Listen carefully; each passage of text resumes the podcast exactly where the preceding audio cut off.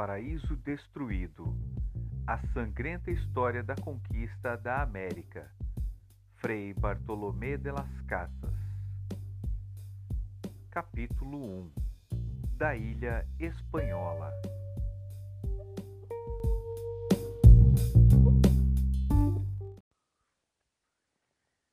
Na Ilha Espanhola, que foi a primeira, como se disse, a que chegaram os espanhóis, começaram as grandes matanças e perdas de gente, tendo os espanhóis começado a tomar as mulheres e filhos dos índios para deles servir-se e usar mal, e a comer seus víveres adquiridos por seus suores e trabalhos, não se contentando com o que os índios de bom grado lhes davam, cada qual segundo sua faculdade, a qual é sempre pequena porque estão acostumados a não ter provisão mais do que necessitam e que obtêm com pouco trabalho. E o que pode bastar durante um mês para três lares de dez pessoas, um espanhol o come ou destrói num só dia. Depois de muitos outros abusos, violências e tormentos a que os submetiam, os índios começaram a perceber que esses homens não podiam ter descido do céu. Alguns escondiam suas carnes, outros suas mulheres e seus filhos, e outros fugiam para as montanhas a fim de se afastar dessa nação. Os espanhóis lhes davam bofetadas, socos e bastonadas, e se ingeriam em sua vida até deitar a mão sobre os senhores das cidades.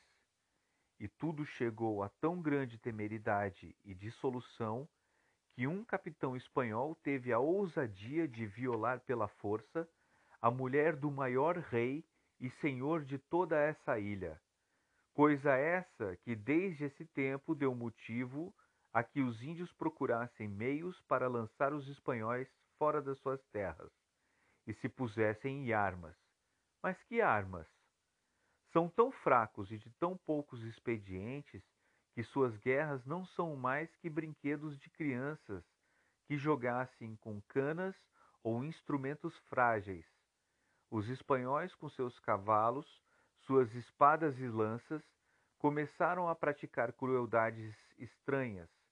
Entravam nas vilas, burgos e aldeias, não poupando nem as crianças e os homens velhos, nem as mulheres grávidas e parturientes, e lhes abriam o ventre e as faziam em pedaços como se estivessem golpeando cordeiros fechados em seu redil. Faziam apostas sobre quem, de um só golpe de espada, fenderia e abriria um homem pela metade, ou quem, mais habilmente e mais destramente, de um só golpe, lhe cortaria a cabeça, ou ainda sobre quem abriria melhor as entranhas de um homem de um só golpe. Arrancavam os filhos dos seios da mãe e lhes esfregavam a cabeça contra os rochedos, enquanto que outros os lançavam à água dos córregos, rindo e caçoando. E quando estavam na água, gritavam: Move-te, corpo de tal! Outros, mais furiosos, passavam mães e filhos a fios de espada. Faziam certas forcas longas e baixas, de modo que os pés tocavam quase a terra, um para cada treze, em honra e reverência de nosso Senhor e de seus doze apóstolos, como diziam. E deitando-lhes fogo, queimavam vivos todos os que ali estavam presos. Outros, a quem quiseram deixar vivos, cortaram-lhes as duas mãos e assim os deixavam, diziam: Ide com essas cartas levar as notícias aos que fugiram para as montanhas. Dessa maneira procediam comumente com os nobres e os senhores.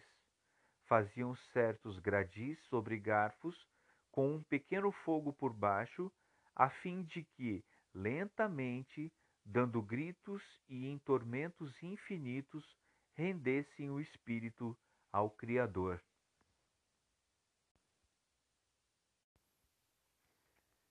Eu vi, uma vez, quatro ou cinco dos principais senhores, torrando-se e queimando-se sobre esses gradis, e penso que havia ainda mais dois ou três gradis assim aparelhados.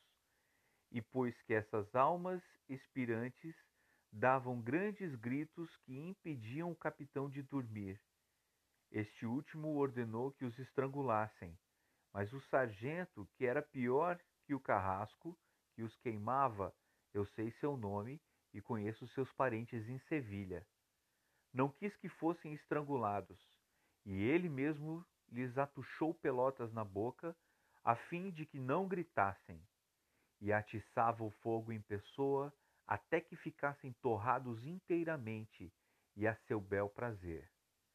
Eu vi as coisas acima referidas e um número infinito de outras, e pois que os que podiam fugir ocultavam-se nas montanhas a fim de escapar a esses homens desumanos, despojados de qualquer piedade, ensinavam cães a fazerem pedaços um índio à primeira vista. Esses cães faziam grandes matanças e, como por vezes os índios matavam algum, os espanhóis fizeram uma lei entre eles, segundo a qual, por um espanhol morto, faziam morrer cem índios.